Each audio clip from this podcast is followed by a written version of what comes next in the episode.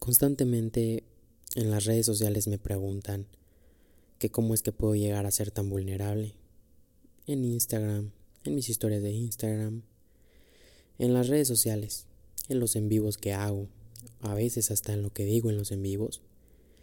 Y pues la neta es que desde hace mucho, desde hace muchos años decidí ser vulnerable porque creo que también estar endurecido o subir esas barreras cansa. Y cansa demasiado. Te desgasta muchísimo emocionalmente. Cuando realmente, pues sí, tienes esas barreras, pero pues no estás creciendo. Y creo yo que, pues para ser vulnerable, muchas personas a veces piensan que, o a veces pensamos que para salir al mundo allá afuera, pues se necesita dureza, ¿no? Y pues creo que es todo lo contrario. De hecho, para relacionarte con más personas, para prepararte para el éxito allá afuera, se necesitan huevos, se necesitan, no se necesita dureza, se necesita una piel gruesa, pero un corazón blando para poder así estar abiertos a recibir eh, a otras personas, relaciones con otras personas, relacionarnos con otras personas, ¿sí? Abrir nuestra mente a nuevas perspectivas, etcétera, ¿no? Entonces, pues desde hace bastantes años decidí eso. Pero en ese proceso de decidir, creo yo que ahora, hasta donde estoy hoy, pues creo que muchas veces las personas piensan que, pues, soy duro, ¿no? Por la forma en que, pues, llegan las críticas, llega todo lo de afuera, pues la neta es que me vale una chingada no le tomo mucha importancia.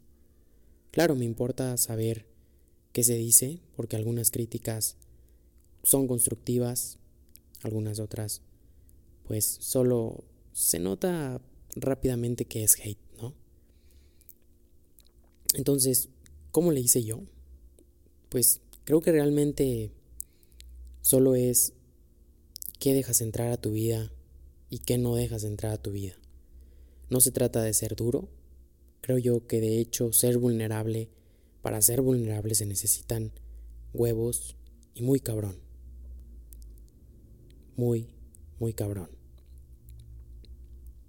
Y creo que para salir allá afuera se necesita ser vulnerable y saber qué dejar entrar a tu vida y qué no dejar entrar a tu vida. Sí, muchas veces este a veces pues en mis redes sociales les digo que pues ustedes crezcan y conforme ustedes vayan creciendo, pues las personas que la neta se puede decir que son negativas o etcétera, o como las etiqueten, pues se te van a ir alejando. Los que no quieren crecer se te van a ir alejando. Hay otros que no, hay otros que se van a quedar contigo y te van a ayudar a crecer y van a querer crecer contigo pero casi siempre la mayoría se te van a alejar. Pero así te digo, como salen muchos, también llegan muchos. Y lo mejor de todo es que llegan para crecer y los que se siguen quedando crecen contigo. A lo mejor en algún momento se alejan, pero en otros donde a lo mejor te alcanzan y te dicen, ¿sabes qué? Ayúdame con esto, échame la mano con esto, vamos a crecer juntos en esto. Y no es como que lo digan, simplemente pues llegan a tu vida y quieren crecer contigo, ¿no? Entonces, pues creo que se trata de eso. ¿Cómo le hago yo? Soy vulnerable. Y se necesitan huevos para ser vulnerable.